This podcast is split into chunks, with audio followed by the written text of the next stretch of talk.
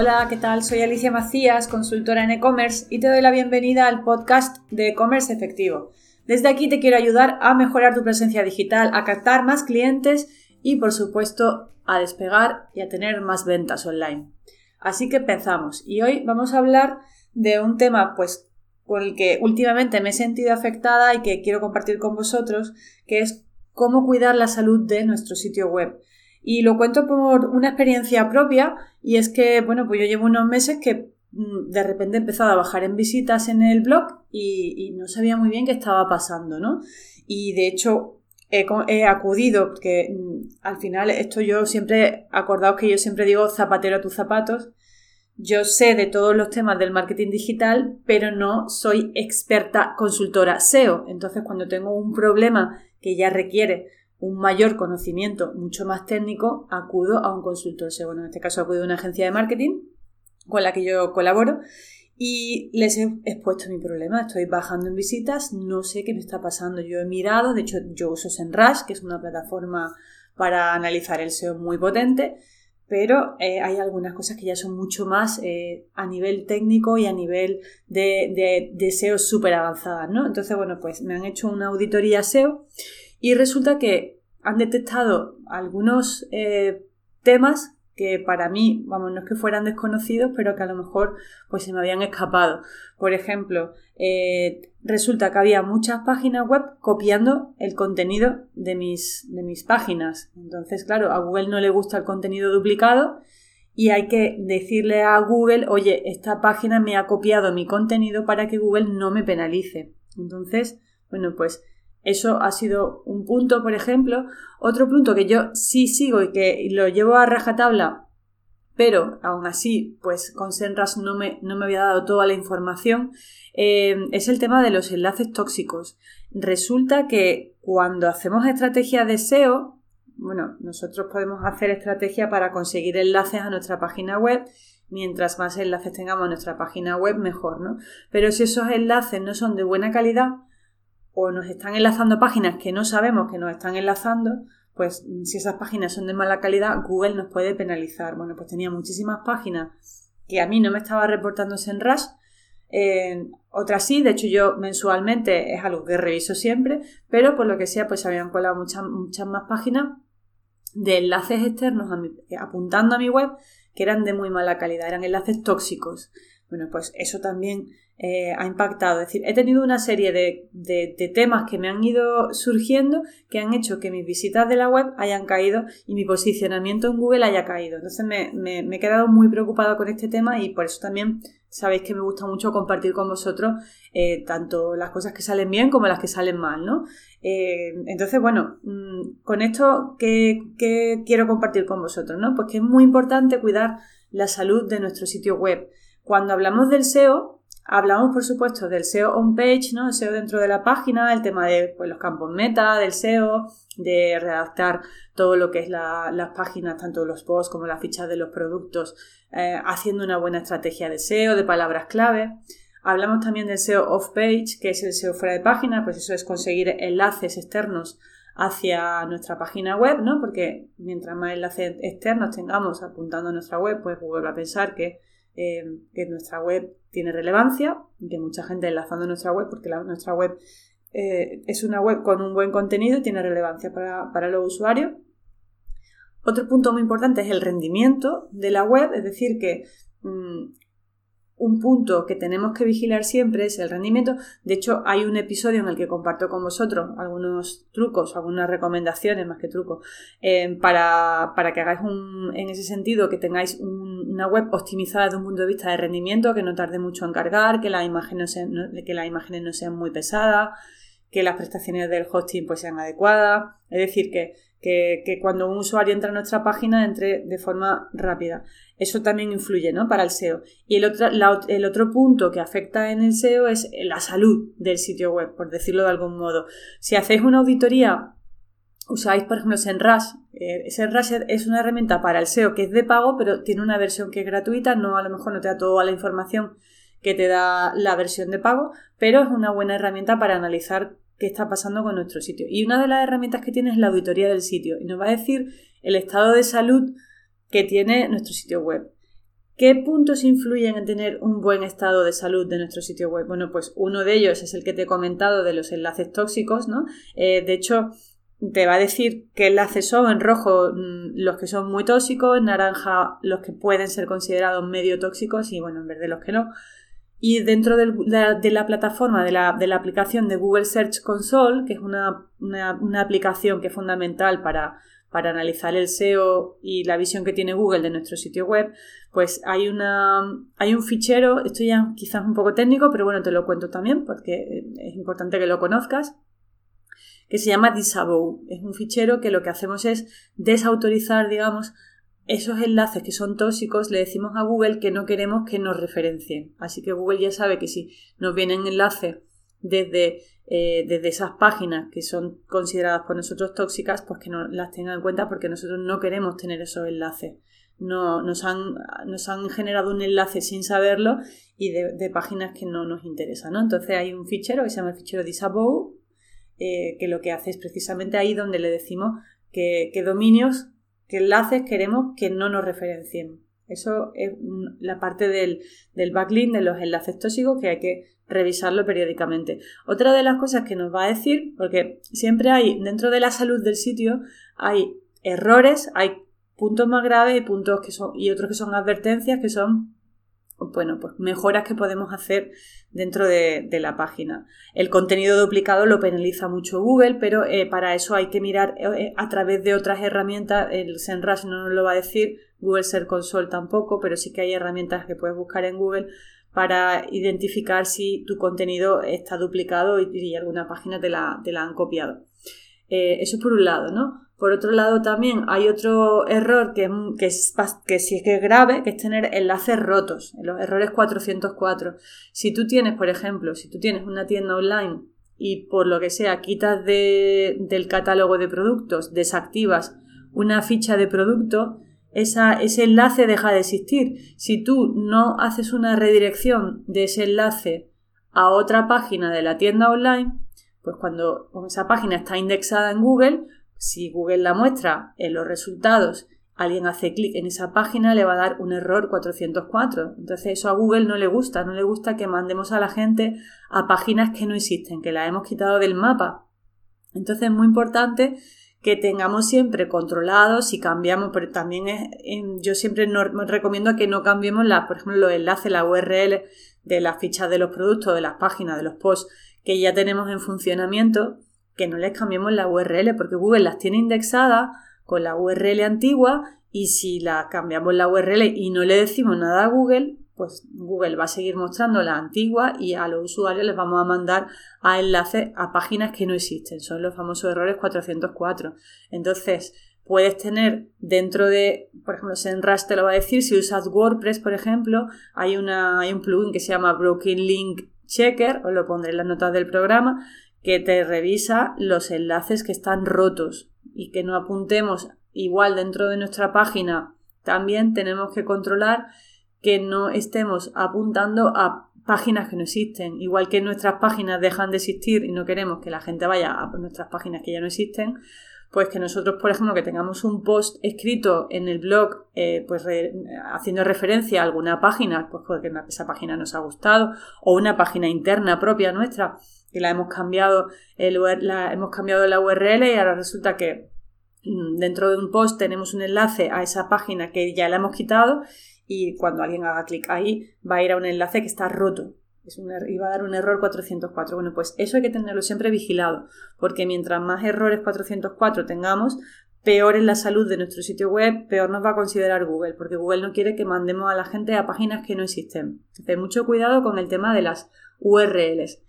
Eh, que cambiamos o, que, o, de las páginas que desactivamos porque las vamos a quitar. Siempre se pueden hacer redireccionamientos de la página antigua a la nueva o de la que ya no existe a otra página. ¿no? Para eso también hay plugins dentro de o aplicaciones que nos van a ayudar. Se puede hacer de forma muy, mucho más técnica. Esto la verdad es que es un poco para los que no os vais a nivel técnico es un poco complicado. Por eso sí os diría que muchas veces merece la pena invertir en que nos hagan una auditoría SEO que revisemos qué está pasando con nuestra con nuestra tienda online con nuestro commerce o con nuestra web y que nos explique el consultor SEO cómo podemos arreglar esos errores o bien que nos lo arregle, pero sí que tengamos esa, esa información siempre, eh, esos cuatro conceptos que los tengamos claros. El, tema de los enlaces rotos sí que es algo que, que, todo el mundo o todo propietario de una, de una página debería saber de qué va y, y debería intentar evitarlo, ¿no? Sobre todo los que tenéis e-commerce que y, y, catálogos de productos o un stock que tenéis mucha, mucho movimiento dentro del stock. En PrestaShop, por ejemplo, cuando desactivamos un producto nos pregunta qué queremos hacer cuando desactivemos el producto, si mandar al usuario a la página principal de la categoría de la que pertenece el producto o si queremos mandar al usuario a otra ficha de producto. O sea, el mismo PrestaShop nos está preguntando, oye, vas a quitar de en medio un enlace de un, de un producto que ahora mismo está indexado por Google ¿Qué quieres hacer para que Google no te penalice y dejes ahí un enlace que ya no existe, un enlace roto, ¿no? Pues bueno, mucho cuidado con esa parte. Luego, ¿qué, más cosas tenemos que tener en cuenta? Bueno, pues con el tema del SEO, pues por ejemplo, a Google no le gusta que tengamos metadescripciones o metatítulos duplicados. Si no recuerdas todos los conceptos del tema del SEO, del posicionamiento en Google, pues por un lado tengo un episodio donde hago una entrevista a un consultor SEO, eh, y luego en el blog eh, puedes buscar por, por, la etiqueta SEO, que la tengo al final de en lo que es abajo del todo de la página, en, la, en el footer que se llama, ¿no? en el pie, que tengo los, los contenidos etiquetados por, por, por, tipo de contenido, ¿no? por temática. Pues tengo una que es para SEO y ahí comparto un montón de, de contenidos hablando de SEO y también, por supuesto, en el canal de YouTube tengo varios, varios vídeos hablando de SEO. Entonces, eh, eh, volviendo a los errores, ¿no? a, la salud a la salud del sitio, una de las cosas que no le gusta a Google es que tengamos no solamente el contenido de la página duplicado, sino los campos meta duplicados. Muchas veces hacemos copy-paste de las fichas de los productos y no nos damos cuenta de que estamos dejando el mismo título o la misma metadescripción y a Google no le gusta. Entonces, mucho cuidado con esto, ¿no? El tenerlo controlado. Tampoco le gusta que las dejemos en blanco. O sea, son advertencias, esto no son errores, son advertencias. Pero, por ejemplo, si, si le pasáis a Senras eh, una auditoría a vuestro sitio, a vuestro sitio web, a vuestro e-commerce, pues eh, puede que os diga que tenéis metadescripciones sin informar. Bueno, pues eh, es una advertencia, no es un error, pero mientras más informado lo tengamos todo de forma correcta, mejor. Otro punto que debemos revisar y tener eh, controlado, también como advertencia, no como error, pues usar metatítulos muy cortos o muy largos. Lo ideal es que estén entre 55 y 77 caracteres. Es decir, que aprovechemos el espacio que tenemos para informar correctamente del metatítulo. Yo he visto algunas páginas que tienen unos metatítulos tan grandes que no se leen, aparecen en el buscador de Google con puntos suspensivos. Bueno, pues eso hay que evitarlo en la medida de lo posible. Con la metadescripción igual. La, la metadescripción tiene una, una, longitud entre 140 y 160 caracteres y tenemos que intentar tenerla informada y no solo tenerla informada, sino que mm, aprovechemos el ancho que tenemos permitido para, para escribir. Otro error que muchas veces me encuentro es que no informamos la metadescripción o bien ponemos una, una metadescripción muy corta y realmente no nos damos cuenta que la metadescripción es lo que la gente ve en el buscador de Google, es como nuestro es un texto comercial.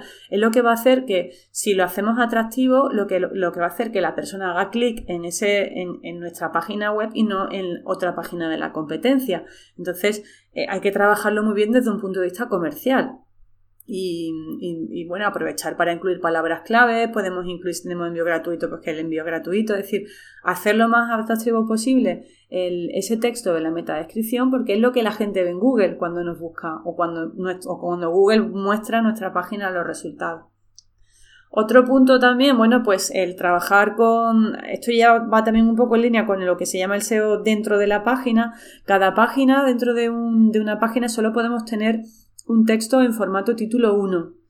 Y es, de hecho, Google, cuando va a buscar de qué va una página, busca siempre el título 1, es el H1. Si tenéis un, cualquier eh, editor de cualquier plataforma que tengáis, que estéis usando, Shopify, WordPress, PrestaShop, me da igual, cualquiera de ellas, tenemos como un editor de texto que es donde escribimos y ahí tenemos, si queremos poner el título, el párrafo en estilo normal párrafo, estilo título 1, título 2, título 3. Bueno, pues en las páginas en general, en cualquier página web, solo puede haber un H1, un título 1, que es el que Google siempre busca a la hora de determinar si mostrar tu página en los resultados de, de las búsquedas, buscáis las palabras clave y lo miráis en el título 1. Otro, otro tema que deberíamos de controlar es eh, las imágenes sin texto alternativo. Cuando subimos una imagen a, una plataforma de, a una plataforma web, eh, al subirla nos va a preguntar cuál es el texto alternativo de la imagen. El texto alternativo que es, pues es un atributo, digamos, que ponemos a una imagen de forma que si por lo que sea algún día el navegador no muestra la imagen, porque no se puede cargar por lo que sea, va a aparecer el texto alternativo. Entonces, de hecho, cuando, cuando alguien busca en, en Google alguna, por alguna palabra clave, acordaos que dentro de Google también está la parte de Google Imágenes. ¿Por qué, busca, ¿Por qué muestra Google determinadas imágenes dentro de esa sección de Google Imágenes? Muestra las imágenes que tienen correctamente informado ese texto alternativo, el título de la imagen o también incluso el fichero, el JPG debería, en mi recomendación, eh, es que también vaya con las palabras claves que estemos trabajando en cada momento. Entonces, muy importante informar el texto alternativo de las imágenes. Eh, ¿Qué más? Bueno, los, eh, ya he comentado los backlinks de enlaces tóxicos y luego otro tema que también tenemos que tener cuidado es lo que se llama la canibalización de contenidos. ¿Qué es esto? Bueno, pues esto muchas veces cuando trabajamos, por ejemplo, en una tienda online y tenemos un blog, muchas veces nuestra estrategia de palabras clave coincide en un post del blog con, por ejemplo, una categoría de la tienda online. Eh, pongo un ejemplo. Yo tengo una tienda online de ropa y tengo una categoría que se llama vestidos de fiesta. Bueno, pues de repente un día se me ocurre, y ahí además en esa categoría mis palabras claves del SEO es vestidos de fiesta. Bueno, pues un día de repente se me ocurre, ay, voy a hacer un post para el blog y voy a hablar de los vestidos de fiesta y vuelvo a hacer un post, o bueno, hago un post donde la palabra clave vuelve a ser vestidos de fiesta. Eso se llama canibalización. ¿Por qué? Porque tenemos una página de categoría y una página o un post del blog donde la palabra clave que estamos trabajando es la misma. Con lo cual, Google puede mm, confundirse o no tener claro si alguien luego busca en Google vestidos de fiesta y encuentra nuestra web, no va a saber si mostrar eh, la ficha del producto, perdón, la, página de la categoría de vestidos de fiesta o el post de vestidos de fiesta. Nosotros mismos estamos confundiendo a Google. Entonces es muy importante que siempre tengamos nuestra estrategia de palabras clave dentro de una web, dentro de un blog. Eh, solamente cada página debe trabajar una palabra. Cuando hablamos de palabra clave, bueno, cuando hablo de palabra clave, hablo de frase clave. Nunca podemos hablar de una palabra clave. Em, para esto, bueno, pues también eh, están todos los contenidos de SEO que, donde lo explico. No voy a entrar aquí tampoco en ese detalle. Pero sí que cuando, cuando hablamos de palabras claves, acordaos que la gente no busca vestidos, busca vestidos de fiesta. Eh, tenemos que pensar cómo busca el usuario y trabajar nuestras palabras claves como frases. De hecho, si estás usando WordPress, te vas a ver que si estás usando el plugin de Yoast by SEO, que es el plugin que, funciona muy bien para hacer un buen SEO en una página web de WordPress, pues te va a preguntar cuál es la frase clave objetivo, no la palabra clave objetivo. ¿Por qué? Porque siempre tenemos que pensar en que la, gente en Internet no busca una palabra, busca dos, tres palabras. Y mientras más concretos seamos, mejor. Entonces, eh, esto también hay que tenerlo presente para que, mm, bueno, cuando vayamos a hacer nuestra estrategia de palabras clave, tengamos muy claro qué estamos trabajando en cada página de, la web. Así que bueno, pues esto es un poco lo que quería compartir con vosotros.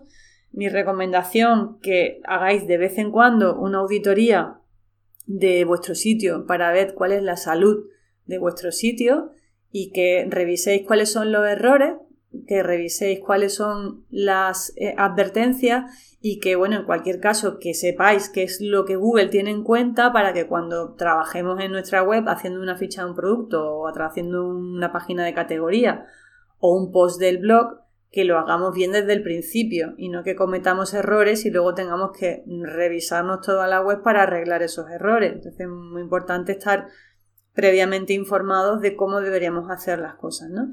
Eh, y bueno, a raíz de ahí, pues ya en función de la casuística que tengáis, pues eh, os puedo recomendar, como ha sido mi caso, el que contactéis con una agencia de marketing o con un freelance, con alguien especializado en SEO, que, os ayude con vuestra estrategia. Porque, mm, y de hecho, por supuesto, revisar periódicamente qué está pasando con vuestra web. Yo ya os digo que, me, me, quedé, me quedé súper sorprendida y bueno, y agobiada de, que yo iba, llevaba una estrategia de crecimiento en visita muy buena y de repente empezaba a bajar, bajar, bajar y ya yo por mucho que miraba decía no sé no no sé qué está pasando aquí y, bueno pues al final se han combinado ahí una serie de, de, entre que me copian el contenido que me enlazan páginas que yo desconozco que son de mala calidad que tenía algún enlace roto. Bueno pues se me ha juntado ahí una serie de factores y bueno voy en picado para abajo con las visitas. Y entonces bueno, he decidido desde luego ponerle